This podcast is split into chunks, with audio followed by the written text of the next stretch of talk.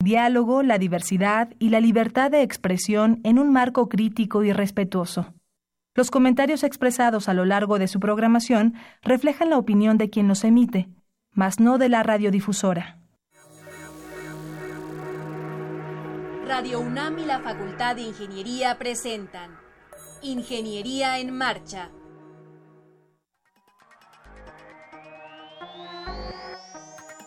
un espacio dedicado a la divulgación del quehacer de la Facultad de Ingeniería.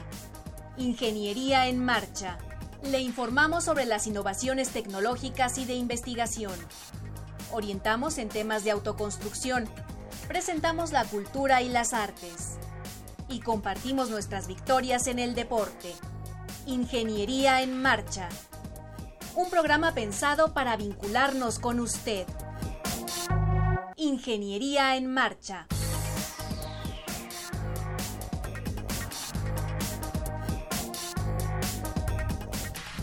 Hola amigos, qué bueno que están con nosotros. Hoy es martes 19 de septiembre, soy Alejandra Torres y me da mucho gusto compartir los micrófonos con mi compañero Rodrigo Sepúlveda. ¿Cómo estás, Rodrigo?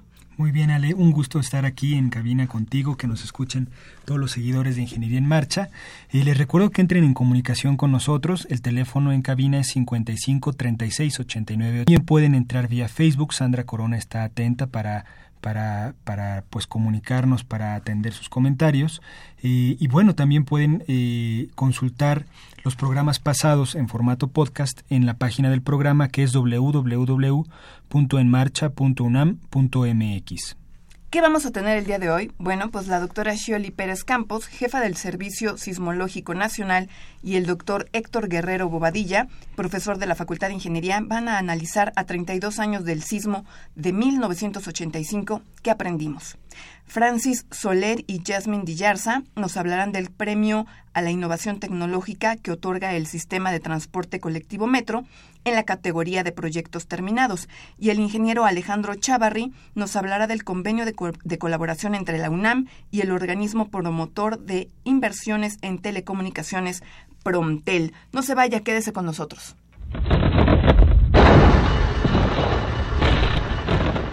Hace 32 años, el 19 de septiembre de 1985, a las 7.19 de la mañana, los habitantes de la Ciudad de México vivimos un sismo de intensidad 8.1 grados de magnitud en la escala de Richter que duró dos minutos. ¿Sabes lo que es un sismo? Eh, ¿O un terremoto o un temblor? No me acuerdo. Ok. Em, ¿Sabes lo que es la alerta sísmica? Eh, un sonido que produce cuando hay un temblor. Observo que las personas ni siquiera la toman en cuenta. O sea, yo sí salgo, digo, bueno, pues voy a salir, hago lo que tenga que hacer si estoy dentro de un edificio, lo que sea.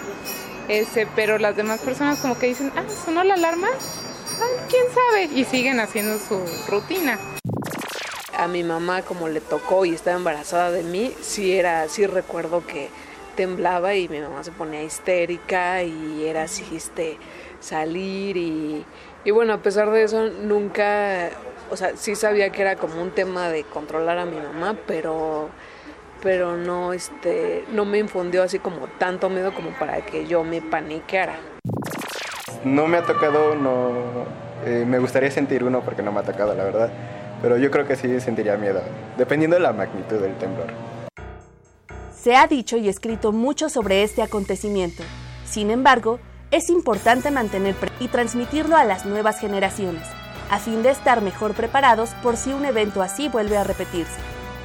México es un país que por su ubicación geográfica está catalogado como un lugar de alta sismicidad, debido a que pertenecemos al Cinturón de Fuego del Pacífico, una larga zona que registra una altísima actividad sísmica y volcánica.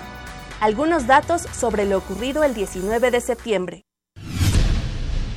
Su epicentro fue en el Océano Pacífico mexicano, cerca de la desembocadura del río Balsas en la costa michoacana, a 15 kilómetros de profundidad.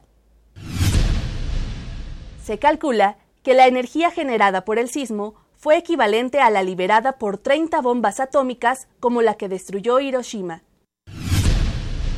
Las colonias más afectadas fueron Tlatelolco, Centro, Doctores, Roma y Obrera. 152 edificios fueron demolidos después del sismo debido a los daños que sufrieron. La carpeta asfáltica afectada con grietas, hundimientos y fracturas fue de 516 mil metros cuadrados. Fue hasta las 16 horas de ese 19 de septiembre cuando el presidente Miguel de la Madrid recorrió por primera vez las zonas afectadas. El primer mensaje a la nación lo dio tres días después. A pesar de que la comunidad internacional inmediatamente ofreció ayuda a México, de la Madrid la rechazó pues no la consideró necesaria y prohibió la participación militar en maniobras de rescate. Tiempo después, debió retractarse y aceptar la ayuda que generosamente llegó de todas las regiones del planeta. Hubo varias réplicas, aunque la más significativa fue la que tuvo lugar el 20 de septiembre a las 19.38 horas. Su magnitud fue de 7.3 grados en la escala de Richter. Se tardaron seis meses en restablecer por completo el servicio telefónico en la ciudad. Se perdieron aproximadamente 150.000 empleos. Este desastre hizo que se modificaran los lineamientos y reglamentos de construcción en nuestro país. La ciencia y la tecnología avanzan cada vez más rápido en muchas áreas del conocimiento. Sin embargo, es imposible predecir el momento exacto en el que temblará pero podemos tomar algunas precauciones en materia de protección civil como tener ubicadas las zonas seguras de nuestro domicilio o del trabajo, colocar las llaves de la casa en un lugar visible y cercano a la puerta, colocar en bolsas de plástico documentos importantes y tenerlos a la mano, explicar a los niños con palabras claras qué es la alerta sísmica, tener un plan familiar en caso de temblor, en muchos sentidos, la sociedad mexicana está más preparada y reacciona mejor ante estos eventos gracias a los constantes simulacros que se realizan, además de medidas implementadas a partir de esa tragedia como las alertas sísmicas. Hoy hace 32 años los habitantes de la Ciudad de México vivimos un sismo muy significativo por muchas razones. Fue de gran intensidad, 8.1 en escala de Richter, causó muchos daños materiales a edificios, hospitales, escuelas y casas. Hubo 6.000 muertos, muchos desaparecidos, el gobierno estaba acéfalo, 400 edificios colapsados, solo por mencionar algunos datos. A 32 años, Sholi, Héctor, ¿qué hemos aprendido desde su punto de vista, Sholi? Eh, bueno, para empezar, la situación de las redes de monitoreo es completamente diferente de aquel entonces a ahora. En aquel entonces había solo algunas estaciones en el país, eh, sobre todo eran registros analógicos. Eh, había muy pocos sismólogos en México, Hoy en día, pues tenemos una red con una buena cobertura en la zona del Pacífico. Todas las estaciones son digitales, recibimos los datos en tiempo real. En aquel entonces había que ir a la estación más cercana, en Tacubaya, para tomar el registro en papel, esperar a que llegara la información de otras estaciones remotas. Entonces eso podía tomar mucho tiempo el calcular magnitudes, eh, localizaciones. Eh, habemos un grupo importante de sismólogos en la Ciudad de México, pero ya hay en otros lados del país, cosa que no había antes.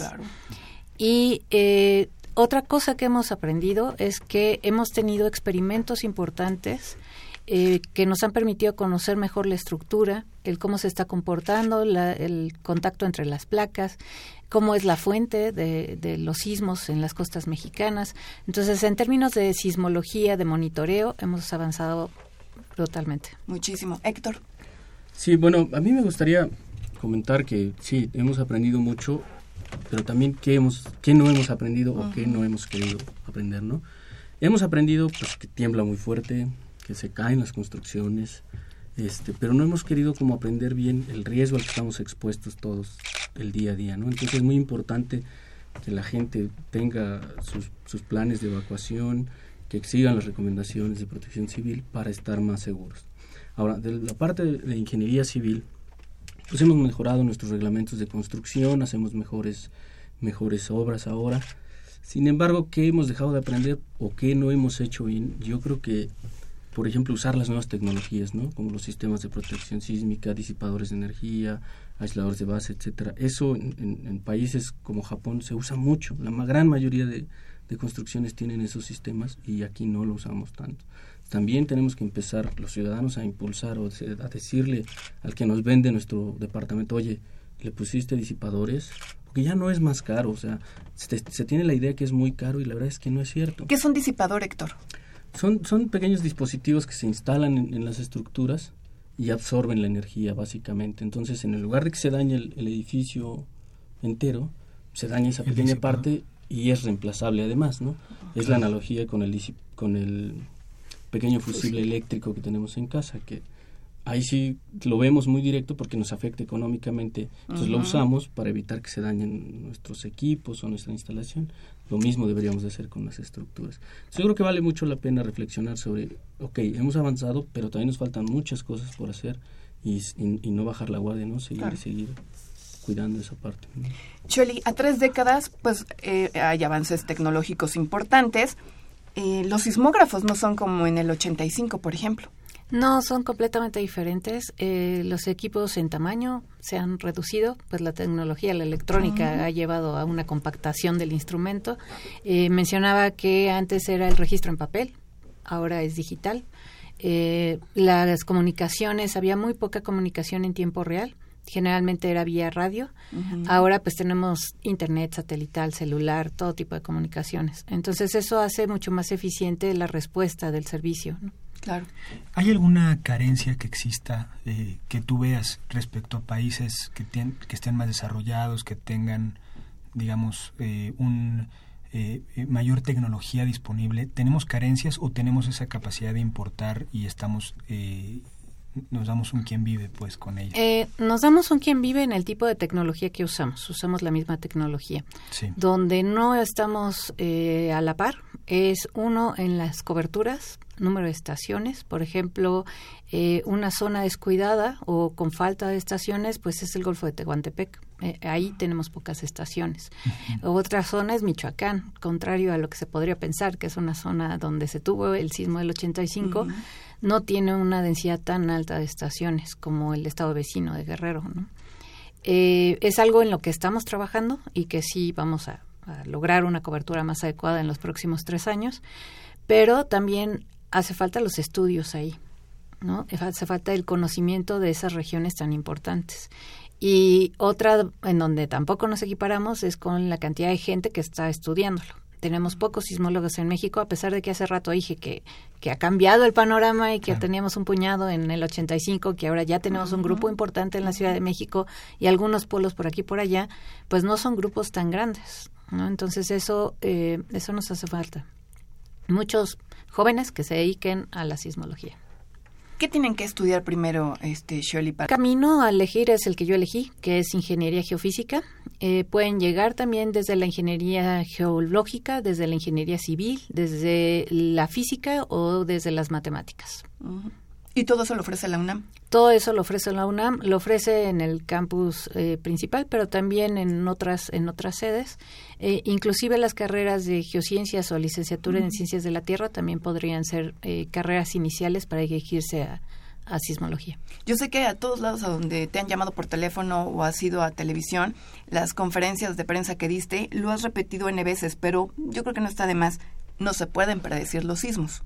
No, a pesar de que ha avanzado muchísimo la tecnología y hay cantidad de estudios de todo tipo, hay desde probabilísticos, estadísticos, físicos, de esfuerzos, de todo tipo, eh, no se ha llegado a nada en cuanto a predicción. No hay metodología, técnica, estudio, instrumento, nada que nos permita predecir sismos. Y eso es muy, muy importante porque si no sabemos cuándo va a ocurrir, dónde va a ocurrir, de qué magnitud va a ocurrir, lo que toca hacer es todos los días todo el tiempo estar preparados. Y no es para estar apanicado, claro, ¿no? Es, para estar preocupado en el sentido de ocuparse, ¿no? Eh, ¿A dónde vamos? Por ejemplo, llegué aquí al edificio, lo primero que toca ver es cuál es la ruta de evacuación, con ese punto de encuentro, si estoy en la cabina, cuál será la ruta más eficiente para que yo salga de aquí, si no puedo salir porque hay algo que me lo impida, cuál es mi zona segura y aquí el ingeniero nos puede ayudar a ver esa parte, ¿no? Pero eso lo tenemos que hacer todos los días de nuestra vida en todas las actividades que hagamos. Y porque vivimos en una zona sísmica. Nuestro país así, nos tocó, así estamos. Así es, nuestro contexto, contexto tectónico es bastante complicado, tenemos muchísima actividad sísmica. En un día cualquiera del año, en promedio registramos 40 sismos. Al menos dos o tres de ellos son sentidos por la población porque son de magnitudes mayores de cuatro pero no sabemos en qué momento va a haber uno como el del 7 de septiembre, donde es un 8.2 cercano a nuestra zona, hablando en este caso para Chiapas, Oaxaca, en donde hay que reaccionar inmediatamente. Claro. Sí, Rodrigo. tengo entendido, a lo mejor me corrigen ustedes, que el tiempo que tenemos de que se dispara la alerta a que se presente el sismo aquí en la ciudad, más o menos es de 50 segundos, pero supongo que depende de la distancia. Ahora en este evento del 7 yo sentí que fue menor. O sea, de que lo empecé a escuchar, o a lo mejor porque estaba ya dormido, no sé. A que, se sintió, a que se empezó a sentir, no sentí que pasaran eh, los 50 segundos. De hecho, pasaron aproximadamente 120 segundos eh, entre que inició el sonido de la alerta hasta que se empezó a sentir un movimiento más intenso en la Ciudad de México. Eh, efectivamente, epicentro. Eso es fundamental y eh, también depende qué tan cerca estén los sensores de ese epicentro. Mientras más cerca estén de ese epicentro, más rápido detectarán que se trata de un em, sismo importante y alertarán al destino de alerta. Eh, eso es muy importante porque para un epicentro local no hay alerta. Mm. Eh, es muy probable que primero lo sintamos y después venga un sonido que diga sí efectivamente lo que está sintiendo este, es un sismo grande sí porque están en el mismo lugar el receptor y la persona. Entonces no hay forma de alertar localmente. Tiene que ser lejano. Shirley, tú decías que hay zonas de nuestro país que tienen el potencial de generar sismos grandes, como el caso de Guerrero en la brecha sísmica justo de Guerrero, que en 100 años no ha habido sismos grandes, es decir, mayores a, a 7 grados en la escala de Richter. ¿Cómo se puede saber esto?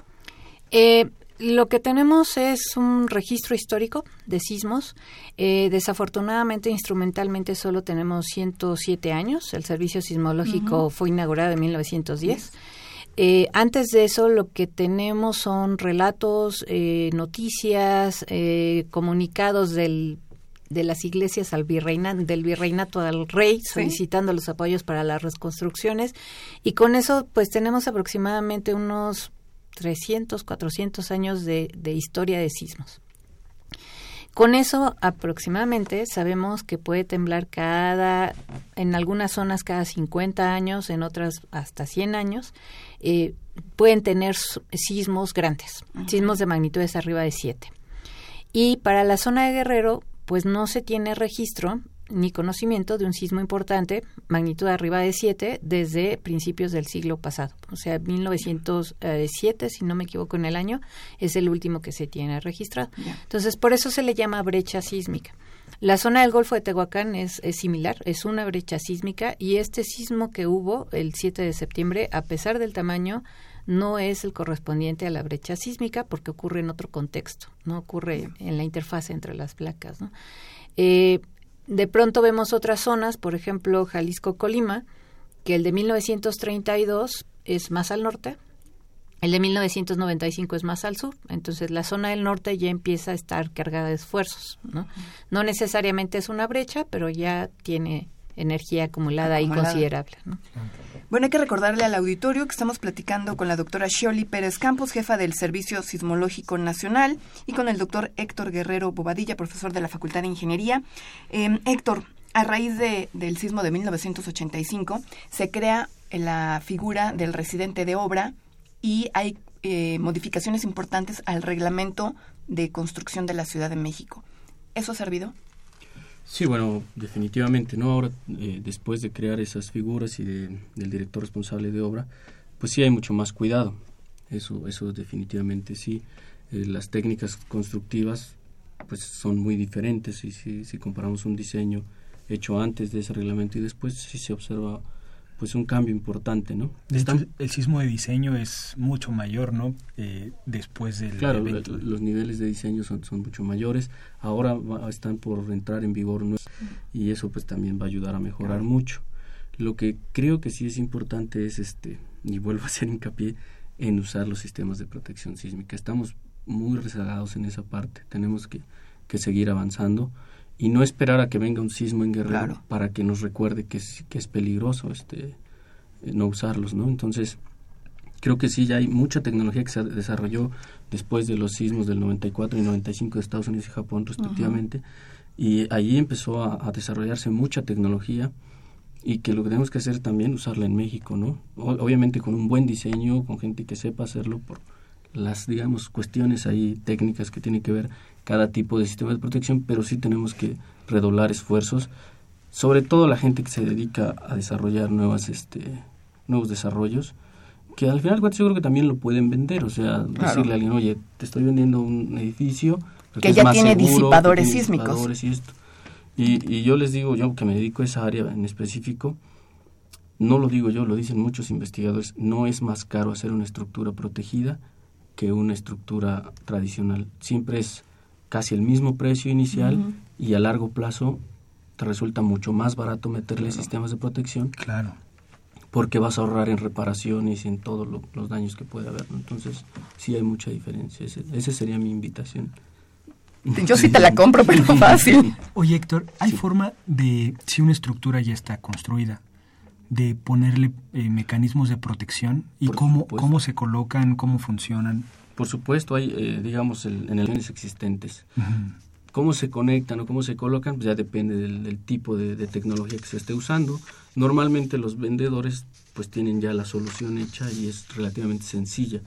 Entonces, este, sí hay, hay una gama muy amplia, sería un poco difícil explicarlo en, poco tiempo, pero, pero sí se puede hacer para estas construcciones existentes y la forma de hacerlo es, muy simple a veces, o sea, no se requiere de grandes gastos o de grandes inversiones. A veces colocando pequeñas partes puede hacer mucha diferencia. El organismo encargado del sistema de alerta sísmica mexicano, SASMEX, es el Centro de Instrumentación y Registro Sísmico, el CIRES. Este sistema nació en 1989, Shioli, y no depende del Servicio Sismológico Nacional, ¿cierto? Así es, y es muy importante esa aclaración porque a veces nos preguntan a nosotros, ¿no? ¿Por qué no sonó? ¿Por qué no sonó? A ti te echan el pleito, ¿no? Sí, en realidad eh, es completamente independiente del Servicio Sismológico Nacional o de la UNAM, en este caso. Es una asociación civil eh, que está encargada de este sistema desde 1989, como lo mencionas. Y qué maravilla que existe, ¿no es cierto? Sí, eso es un desarrollo eh, mexicano totalmente, en todos los sentidos, desde el diseño hasta los fierros que están instalados, ¿no? Todo es, es, completamente mexicano, eh, los sensores, los radios, todo. Eh, ellos tuvieron la visión de poner un sistema original en, en Guerrero, y eso se ha ido modificando con el paso del tiempo. Antes estaba solo enfocado a sismos con origen en Guerrero que se sintieran aquí en, la Ciudad de México y esto ha ido cambiando. Ahora tienen cobertura en otros, en otros estados de la República. ¿Cuál es el objetivo principal, Sholi, del Servicio Sismológico Nacional? Eh, pues su misión es eh, avisar público y autoridades de la localización y magnitud de los sismos que ocurren. Eh, eso es su principal misión en términos de, sociedad y autoridades. Las autoridades, al tener esta información que parece eh, pues si ya tembló, ya no quiero saber dónde fue, yo ya sé que tembló, pero en realidad es muy importante las dos informaciones, la localización y la magnitud. Esta nos lleva a los ingenieros sísmicos a calcular las intensidades, los niveles de intensidades probables y a poder hacer correlaciones entre infraestructura expuesta, población expuesta, eh, infraestructura no solo habitacional, sino también crítica, ¿no? Y eso también ayuda a las autoridades a tomar decisiones hacia dónde dirigir los esfuerzos, ¿no? La reacción.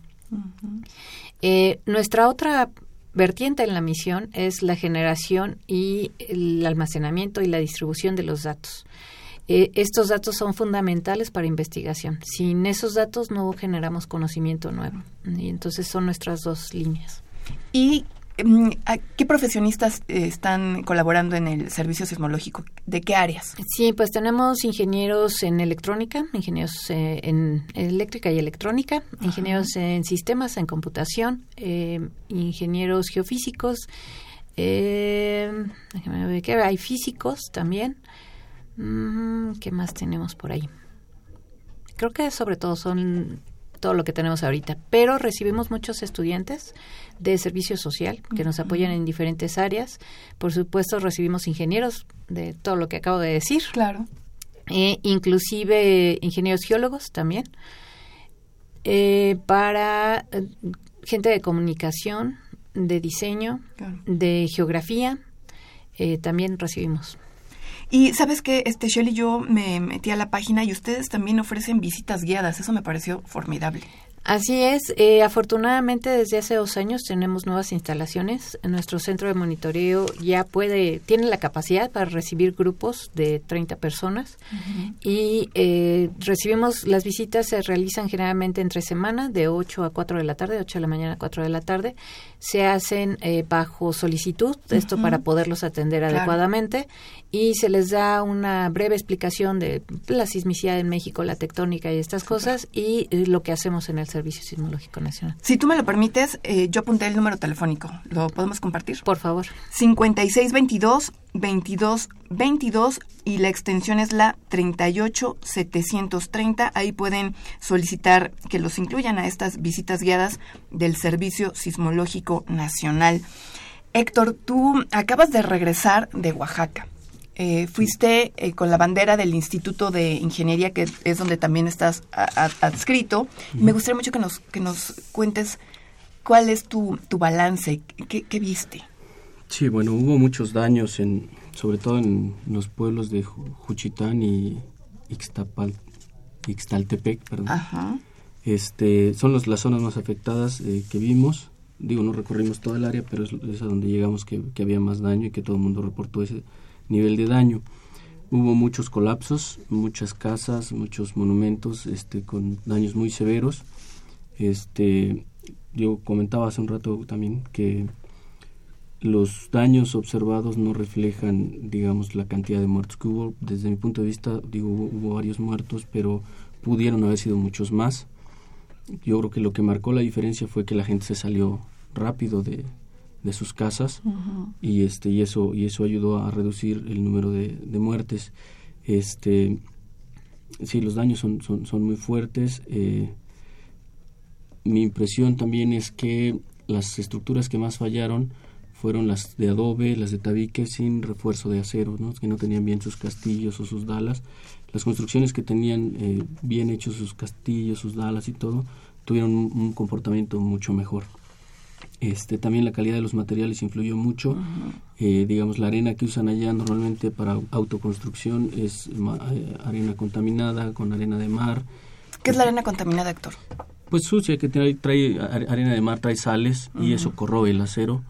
Y eso, pues definitivamente debilitó a muchas estructuras que ahora están en el piso, ¿no? Entonces, este, es muy importante cuando vamos a hacer una obra, pues si bien nos va a costar un poco más ponerle buenos materiales, hacerla bien, ¿no? Pero es una buena inversión, ¿no? Por supuesto, sí. La verdad es que ver ahora las casas que están en el piso, hubo zonas que están totalmente devastadas, otras no tanto, pero lo, lo digamos lo que marcó la diferencia desde mi punto de vista es la calidad de los materiales este, que, que se usaron para, para la construcción. Entonces sí se debe tener mucho cuidado en eso también. Bueno, eh, vía Facebook tenemos dos comentarios. El primero es de Torres Solís. Dice, ¿influye el calentamiento global en la actividad sísmica, Shirley? No, no influye en lo absoluto. El proceso de generación de los sismos tiene que ver con las placas tectónicas. Estas se mueven por el movimiento en el manto. No, nada que tenga que ver en la superficie. Del piso para arriba no afecta la cantidad de sismos. Y Eduardo Chimal, eh, saludos a los invitados, que está feliz de que estén con nosotros en Ingeniería en Marcha. Pues nosotros más, te lo aseguro, Eduardo. Eh, tenemos muchas preguntas y yo nada más veo que el tiempo avanza. Em, em, antes de que sigamos eh, transcurriendo el tiempo, eh, tú decías que nuestro país tiene mucha actividad sísmica y en su página ustedes reportaron que en el 2016 uh, hubo 15.281 sismos. De esos, 13.000 y fracción fueron de 3 a 3.9 grados de magnitud. En México tiembla y mucho. Tiembla todos los días, ¿no? Y por supuesto cuando hay un sismo grande, pues vienen réplicas y vienen muchísimas réplicas y réplicas grandes. Entonces, eh, al día de hoy, hasta la mañana de hoy llevábamos más de 3.000 réplicas registradas para el sismo del 7 de septiembre. ¿Cómo lo, ¿Cómo lo vinculan? ¿Cómo saben que es una réplica de ese mismo sismo y no es otro? Eso es muy importante, es una cuestión de definición. Una réplica es un sismo que ocurre en la misma zona donde fue el sismo principal. De hecho, nos dibuja la zona que rompió. ¿no? Cuando nosotros hacemos la localización del sismo principal y todas sus réplicas, nos está dibujando el área que se rompió no nada más, eh, no es aleatoria la, la posición.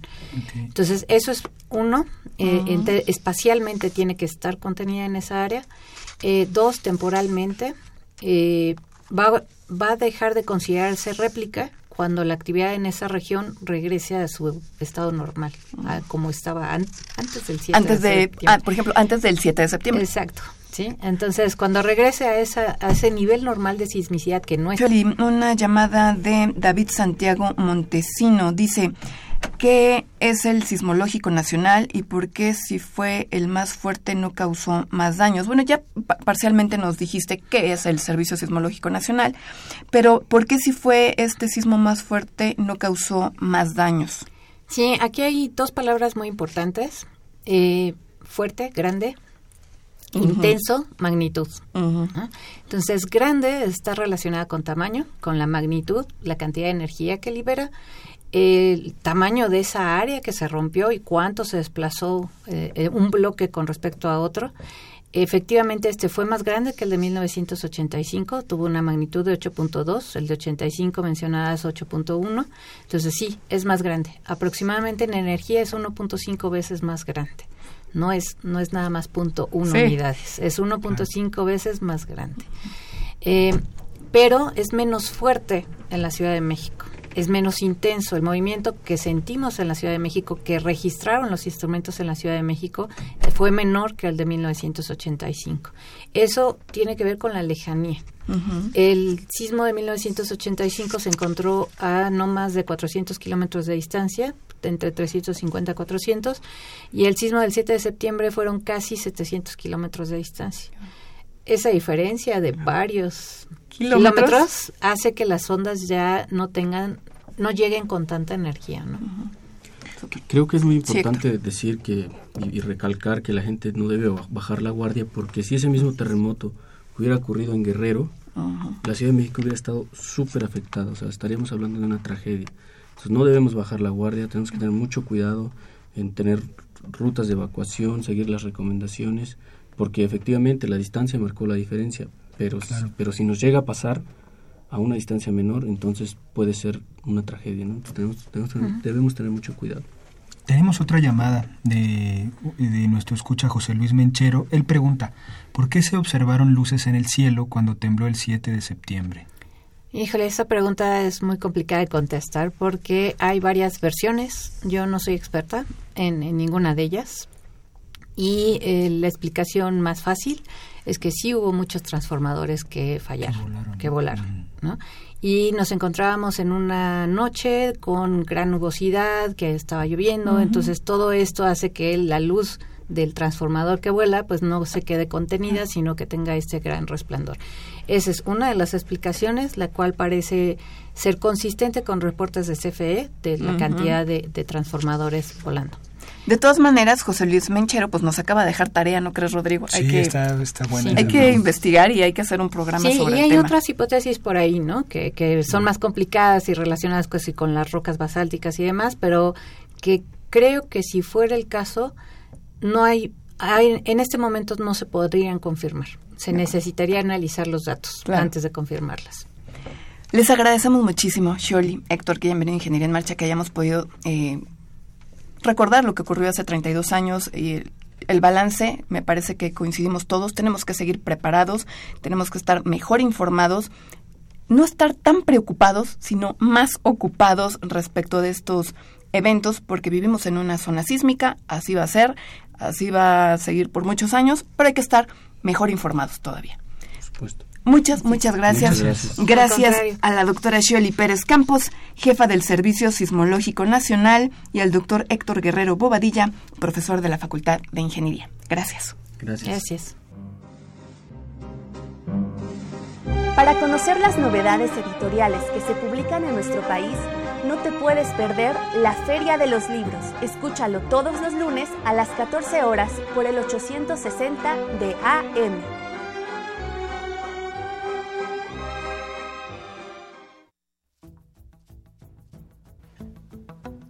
Les compartimos que en el portal web de la Facultad de Ingeniería se han publicado los documentos, acuerdo por el que se establecen políticas institucionales para la prevención, atención, sanción y erradicación de casos de violencia de género en la Universidad Nacional Autónoma de México y Protocolo para la atención de casos de violencia de género en la UNAM.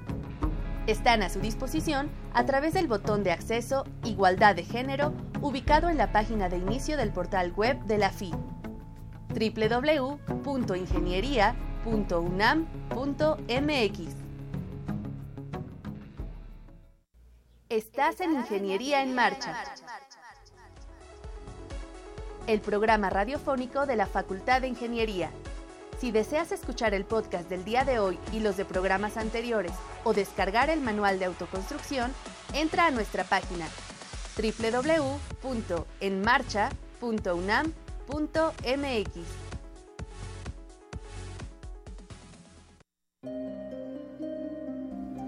...225 años formando ingenieros... ...1792-2017... ...Facultad de Ingeniería...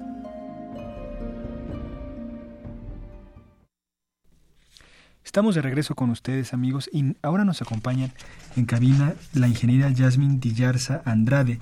Ella fue reconocida con el cuarto premio a la innovación tecnológica que otorga el sistema de transporte colectivo Metro en la categoría de proyectos terminados. ¿Cómo estás? Bien, bien, muchas gracias. Ya nos has visitado. Sí. Bienvenida. Y también está con nosotros la maestra en Ingeniería Francis Soler Anguiano, jefa del Departamento de Ingeniería Industrial e Investigación de Operaciones. Bienvenida de nuevo, Francis. Muchas gracias. Nos da muchísimo gusto que estén con nosotros y bueno, eh, vamos a hablar de precisamente de la premiación del proyecto que presentaste, que es medición del tiempo de abordaje de los pasajeros del SCT Estación Pantitlán, línea 1. Así es.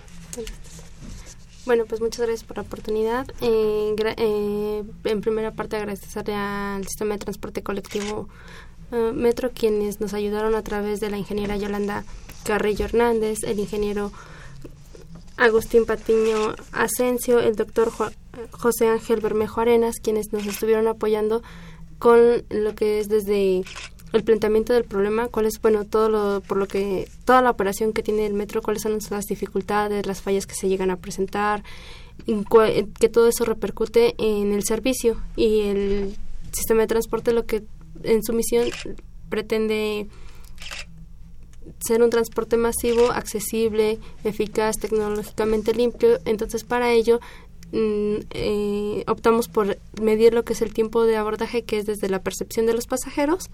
Si ellos perciben que es eh, viable e-, ese medio de transporte o si lo ven que ya tiene sobre demanda. Con respecto al portal de noticias Animal Político, ellos eh, determinan que el 79% de los usuarios opinan que, que no, que, que, les es insuficiente. Por ello se hace una medición para que ellos puedan eh, posteriormente medir si las si las operaciones que, que llevan a cabo son mejores agilizan más lo que es la afluencia de pasajeros si hay si hay algún otro otra situación. El tiempo de abordaje cómo se mide desde que uno está en el andén desde que uno entra por el torniquete cómo, es que se mide eh, este tiempo en el caso de la estación Pantitlán fue desde que se baja de la escalera de que se entra al andén hasta que se logra abordar el tren y se cierran las puertas para que pueda para que pueda continuar su, su ruta. Eso es importante, ¿no? Que se cierren las puertas, porque luego uno entra y ya, ya no sabes a quién voltear a ver y las puertas siguen abiertas. Sí. Para ello este se, se tomaron diferentes eh, variables, lo que es el tiempo de que llega entre un tren y otro, el tiempo de que el tren permanece en el andén con las puertas abiertas, la cantidad de pasajeros que llegan por minuto y los pasajeros que logran subir. Al ser una estación eh, terminal, muchos de los pasajeros esperan al siguiente tren esperando tener un mejor lugar o bien ir con una mayor comodidad. Entonces, por ello, este, sí, sí se determinó lo que es el tiempo de abordaje, pero quedaron líneas de investigación a futuro, que es, si ya se llenó el 70, el 80% del de, vagón, ¿qué va a suceder en las siguientes estaciones? ¿Qué sucede en las estaciones de correspondencia con la afluencia y toda esa parte? Entonces, ese es el proyecto que, que tenemos para, para seguir. Oye, Yasmin, eh, ¿cuáles fueron tus, tus fuentes directas? Vamos, ¿cómo, ¿cómo, desde luego lo mediste eh, el tiempo, pero veías videos? ¿Cómo, cómo te nutriste? Mm, bueno, primero este, la profesora Francis Soler, este, mm, nos, nos, acercamos a ella y a la profesora Ann Wellens, quienes me dijeron, ¿sabes qué? Eh, yo hice un, prototipo de cómo iba a ser la medición. Ya me acerqué a ellas y me dijeron, ve y verifica que, que sí puedas hacerlo. Cuando llegué no era como yo lo había planteado. ya ah, entonces o la realidad era otra cosa. Total, sobre todo lo que es la medición, yo quería medir, medir todo el andén y, y humanamente pues yo no podía. Entonces ya desde ahí fue desde hacer la delimitación, hacer eh, horarios eh, con fuentes de INEGI, cuál es la hora pico, que fue de 7 a 9 de la mañana, eh, con, con, el área de ingeniería y nuevos proyectos, ellos nos dijeron, bueno, nosotros las, eh, para nosotros el comportamiento al inicio, al intermedio y al final de la semana es diferente y nosotros hacemos los reportes trimestrales. Entonces, por ello fue que se hizo en el cuarto trimestre del 2016, de 7 de la mañana a 9 de la noche, en los lunes, miércoles y sábados. De ahí, esos datos se metieron a un software que nos dieron unas distribuciones. Nosotros llevamos en, en la maestría eh, eh, asignaturas de probabilidad, estadística, toda esa parte que es lo que nos ayuda a nosotros poder alimentar lo que es el software y obtener los resultados. Ah, y ya eh, una vez que se, que se demostró el, la simulación, los operativos de la gerencia operativa nos dio el visto bueno de que sí puede funcionar, nos dieron, nos expidieron una, una carta en la que nos dicen sí, sí me funciona y ahora lo que queremos es que se implemente. Entonces se va, se va a implementar a lo que es en, en el sistema de transporte colectivo. Y esa implementación va a beneficiar directamente a los usuarios. Sí. Pero em, lo que no me queda claro, Jasmine, es cómo se les va a explicar o va a haber letreritos, cómo ellos van a, poder utilizar de una manera más eficiente el metro. Eh, bueno, en primera instancia es para la gerencia de la gerencia operativa, quienes ellos van a poder tomar la decisión. Si, si el metro tarda más, tiempo de llegar entre un tren y otro, si las puertas están eh, con mayor tiempo de apertura, ¿qué es lo que va sucediendo? ¿Qué sucede si llega una mayor cantidad de gente? toda esa parte ellos pueden ir, ir manipulando tanto en distribuciones como hipotéticamente. El modelo está adaptado para que puedan hacerlo de esa manera y ellos puedan tomar decisiones. Eh, ¿Nos repites el nombre de, de este grupo? Ah, es la gerencia de Ingeniería y Nuevos Proyectos. Con quien nosotros nos acercamos fue con la ingeniera Yolanda Carrillo Hernández, fue la fuente, bueno, para nosotros principal, que es la que está al día a día operando y quien nos dio de su tiempo de trabajo el poder revisar documentos. No, no te proporciona nada, ni copias ni nada por, por, la parte de la información, pero sí nos permitió leer, eh, empaparnos de lo que es la operación. El ingeniero Agustín Patiño Asensio fue el primer contacto con el que tuvimos que nos acercó a la ingeniera Yolanda y el doctor José Ángel Bermejo Arenas fue quien nos expidió la carta que, que él determina que sí, que sí es, que sí es funcional lo que se está haciendo en, la UNAM. Pues qué maravilla. Este, maestra, a raíz de esto, ¿qué, va a ocurrir en la, en la UNAM?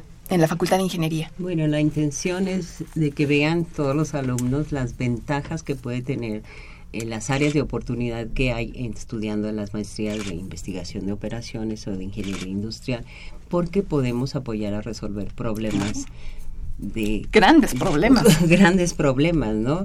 Ustedes pueden ver en este proyecto y en el anterior que estuvo el martes pasado, que también es ahorita que es un pues algo activo presente las evacuaciones en desastres, ¿no? Entonces todo ese tipo de eh, eh, de problemas nosotros podemos apoyar y estamos con la intención de que los alumnos participen que se involucren, que si están interesados, pues que vayan a ver nuestros programas para que empiecen a ingresar con nosotros y también pues para que algunas otras dependencias vean que nosotros podemos apoyar a resolverles problemas. Invitamos cualquier cosa, nosotros apoyamos con mucho gusto.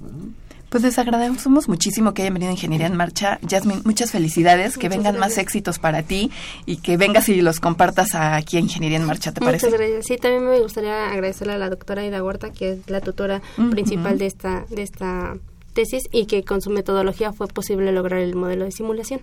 Pues ya te escucho. Muchas gracias. Gracias, felicidades. Gracias.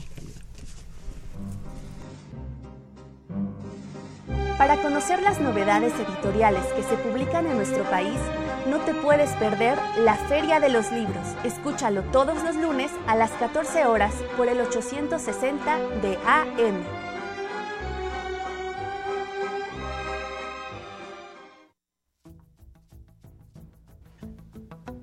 Les compartimos que en el portal web de la Facultad de Ingeniería se han publicado los documentos, acuerdo por el que se establecen políticas institucionales para la prevención, atención, sanción y erradicación de casos de violencia de género en la Universidad Nacional Autónoma de México, y Protocolo para la atención de casos de violencia de género en la UNAM. Están a su disposición a través del botón de acceso Igualdad de Género ubicado en la página de inicio del portal web de la FI www.ingeniería.unam.mx. Estás en Ingeniería en Marcha, el programa radiofónico de la Facultad de Ingeniería. Si deseas escuchar el podcast del día de hoy y los de programas anteriores o descargar el manual de autoconstrucción, entra a nuestra página www.enmarcha.unam.mx. Bien, pues estamos de regreso aquí en Ingeniería en Marcha y tengo mucho gusto en presentar al ingeniero Alejandro Chavarri. Eh, ¿Cómo te va, Tocayo? Bienvenido. Muy bien, gracias, muy buenas tardes. Un gusto estar aquí con ustedes en su programa. Bueno, Alejandro nos va a platicar del convenio de colaboración entre la UNAM y el organismo promotor de inversiones en telecomunicaciones Promtel. ¿Qué es esto, Alejandro? Bueno, este, eh, ahora en fechas recientes firmamos entre el organismo promotor de inversiones en telecomunicaciones y la UNAM tres convenios de colaboración un primer convenio de colaboración general en el cual, bueno, pues establecen el, marco sobre el cual vamos a colaborar. Esto incluye poder hacer servicio social en Promptel, tesis de licenciatura, proyectos de investigación y todo en el marco del proyecto de la red compartida, que es un proyecto a nivel nacional que se está desarrollando a través de una asociación público-privada, en la cual Promptel representa la parte pública y la parte privada es representada por Altan Redes. Este proyecto consiste en un, uh, digamos, consiste en desarrollar una nueva red de banda ancha móvil a nivel nacional de servicios mayoristas, en la cual eh, se está dando pauta a concretar uno de los objetivos establecidos en la reforma de telecomunicaciones eh, en la cual se establecía que una vez apagada la televisión analógica entre los canales 52 a 61, se iba a desarrollar una red de telecomunicaciones para servicios de telefonía móvil y sobre todo de banda ancha móvil. Y entonces es que se lanza una licitación pública internacional el año pasado por parte de la Secretaría de Comunicaciones y Transportes y se firma un contrato de APP en enero pasado entre Altan Redes, el organismo promotor de inversiones en telecomunicaciones y este, Telecomunicaciones de México en el cual se, es el primer contrato de APP en la historia de nuestro país que es totalmente autofinanciable y que por lo tanto el desarrollador de este proyecto se compromete no solo a hacer la gestión y desarrollo del proyecto, sino a su vez todo lo que va relativo a la inversión. Y estamos hablando de una inversión estimada de 7 mil millones de dólares a un contrato de 20 años. Oye, Tocayo, esto traducido en cristiano, ¿qué quiere decir? ¿Cuáles van a ser los beneficios de la población. ¿Eso que, cómo lo, lo entendemos? Bueno, la oferta sobre la que ganó esta licitación Altan Redes es una oferta este, distinta a lo que se hace en telecomunicaciones en el mundo, que en lugar de subastar el espectro radioeléctrico al mejor postor, lo que se hizo fue de solicitar un mínimo de cobertura poblacional de 85% y los licitantes que superaran esto, pues eh, acabarían en los finalistas y ganaría la licitación el que más ofertase. ¿Qué fue el caso de Altan Redes? Así es, con una oferta de cubrir el 92.2% de la población, es decir, más de 103 millones de personas antes del 2024. Y a la vez tiene que cubrir el 100% de los pueblos mágicos para 2022 y eh, tener una proporción de por cada 1% de cobertura en localidades mayores a 10.000 habitantes, tiene que llegar a cubrir el punto 15% en localidades menores a 10.000 habitantes. Y entonces aquí es donde el papel de la UNAM se vuelve muy relevante y es un motivo de uno de los otros convenios específicos que se firma. Y es en cuanto primeramente a desarrollar los procedimientos de coordinación entre Promptel y Altan para poder realizar los trabajos de supervisión, porque al final Promptel es el responsable de supervisar y garantizar la instalación de la red compartida y cómo lo haremos a través de empresas de supervisión que realicen estos trabajos y la UNAM nos ha ayudado a ir definiendo exactamente este camino que vamos a seguir. Por otro lado, este, hemos trabajado, bueno, en la UNAM con la Facultad de Ingeniería a través de su departamento de telecomunicaciones y el departamento de sistemas, así como con este, el Instituto de Geografía.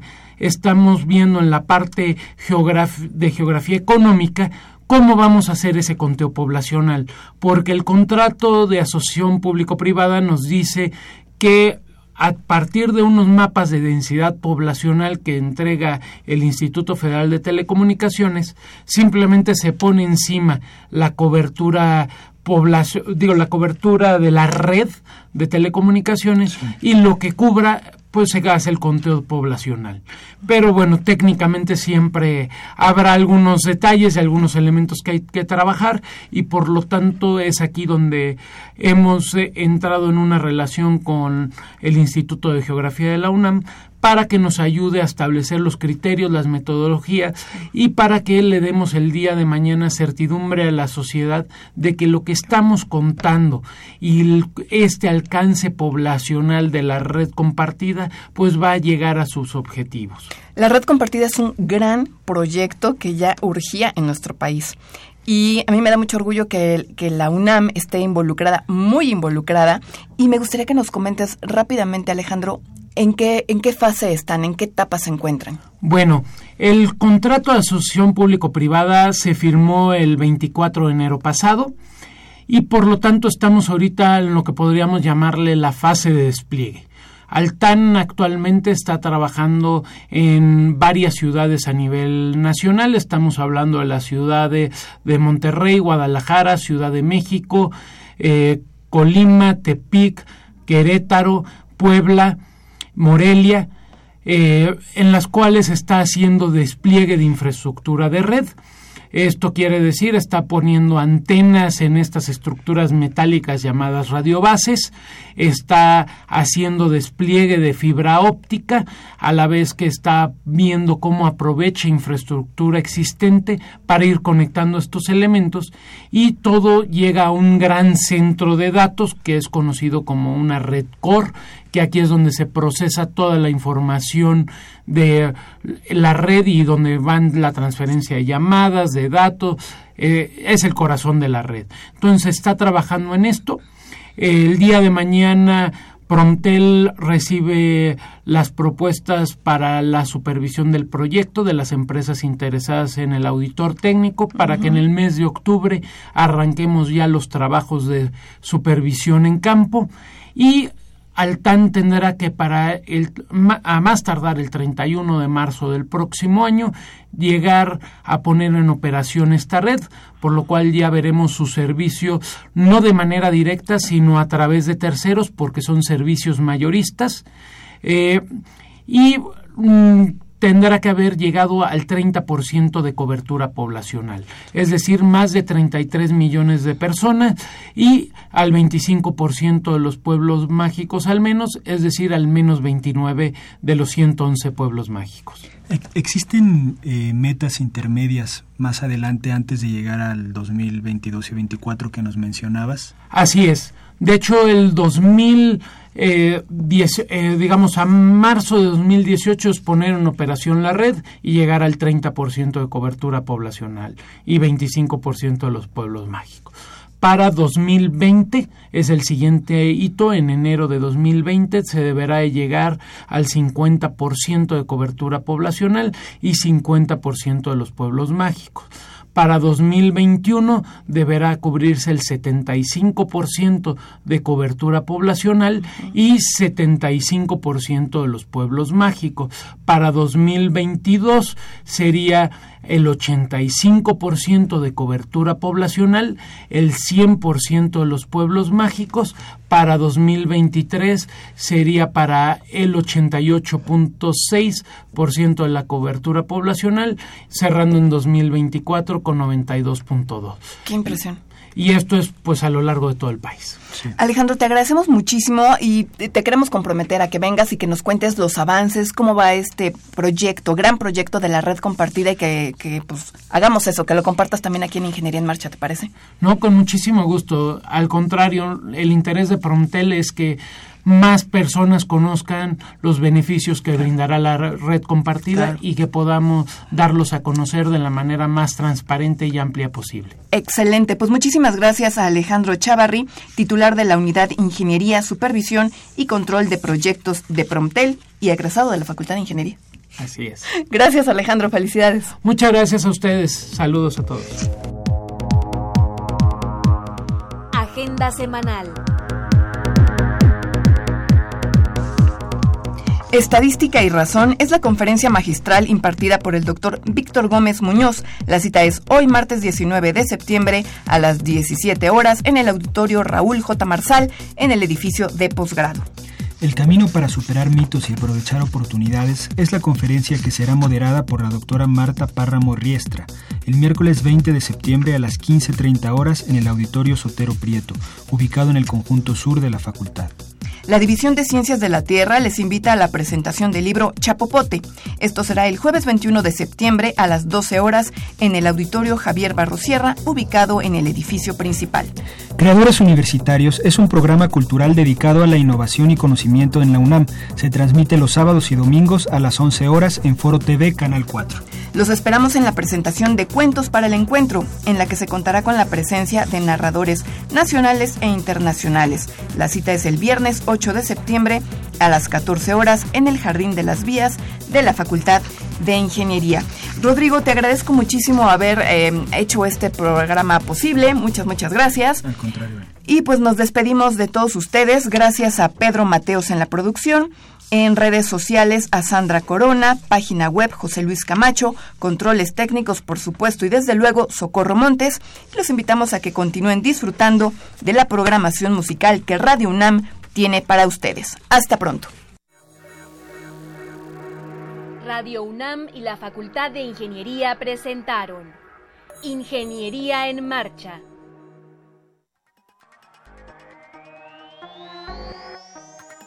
un espacio dedicado a la divulgación del quehacer de la Facultad de Ingeniería. Ingeniería en Marcha. Le informamos sobre las innovaciones tecnológicas y de investigación. Orientamos en temas de autoconstrucción. Presentamos la cultura y las artes. Y compartimos nuestras victorias en el deporte. Ingeniería en Marcha.